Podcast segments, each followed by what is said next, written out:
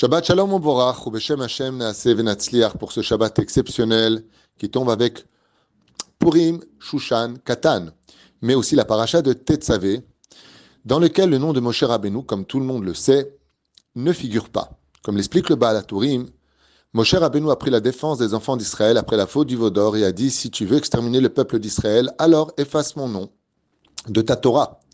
Et le mot Sifrecha, Machanina, Misifrecha, efface-moi, Misifrecha, faire Kaf, le vingtième livre.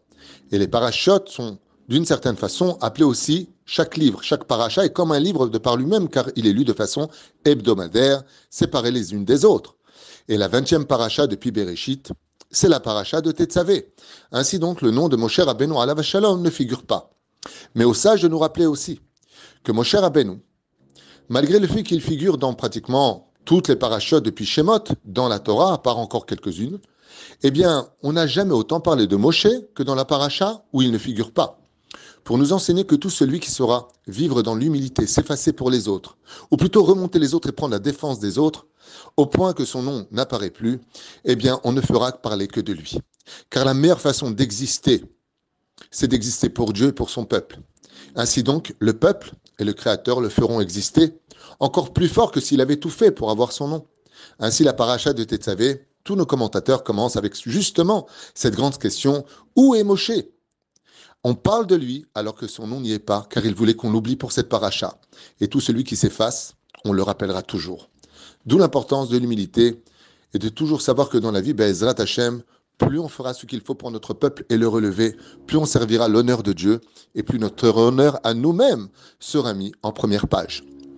Cette paracha nous compte aussi les vêtements du Kohen Gadol et puis ensuite, vers la fin, les sacrifices. En revenant sur les magnifiques vêtements qui faisaient la capara de nos fautes, les réparations de nos fautes, que ce soit le meurtre, la shonara, l'inceste et autres, l'idolâtrie, eh bien, il y avait quelque chose d'assez curieux. La Torah demande à Aaron de préparer douze pierres, qui représentent les douze tribus, qui devaient être taillées, travaillées, polies, pour que chacune de ces pierres aille se situer d'un côté six pierres à droite et de l'autre six pierres à gauche, sur les épaules du Kohen Gadol.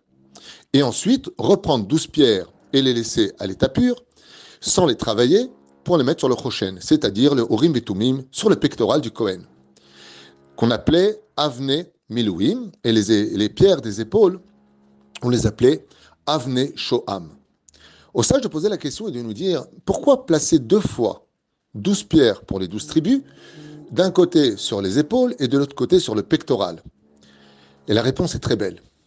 Et elle vient nous apprendre une grande, grande logique dans la vie de celui qui veut rester un serviteur de Dieu.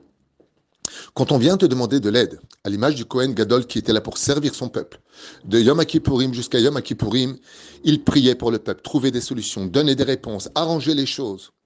Eh bien, dans la vie, des fois, quand on veut aider une personne, on se sert de ses épaules pour le soulever. Si tu peux agir physiquement, si tu peux agir avec euh, financièrement ou réellement le soulever, faire quelque chose pour lui, fais-le. Mais si tu ne peux rien faire pour lui, alors n'oublie pas qu'il y avait aussi douze pierres qui représentent les douze tribus. Pour chaque juif, et peu importe sa tendance, aide-le avec ton cœur, prie pour lui. Encourage-le, trouve de bonnes paroles, redonne-lui vie, avec confiance en soi.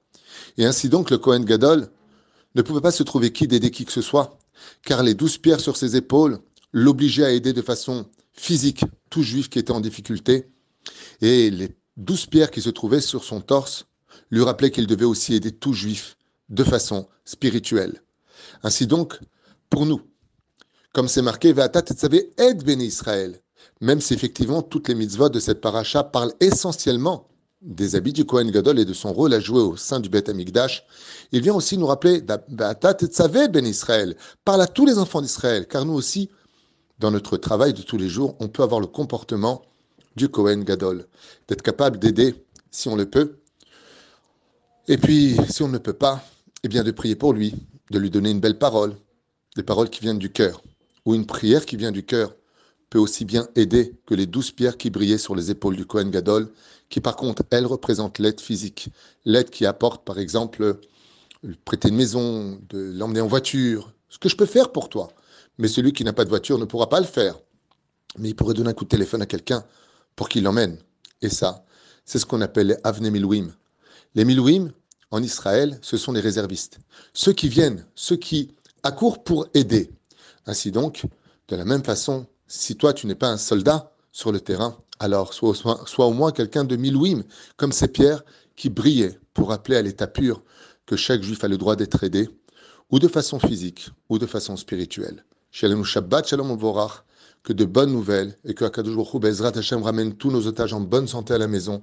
Vishmor al chayalenu votanu mikol nega ou mitzuka chaz veshalom sheniske le yeshuot benechamot avec un très très bon purim shetavo alenu le tova velivracha d'ici un mois précisément. Kol tuv Shabbat Shalom.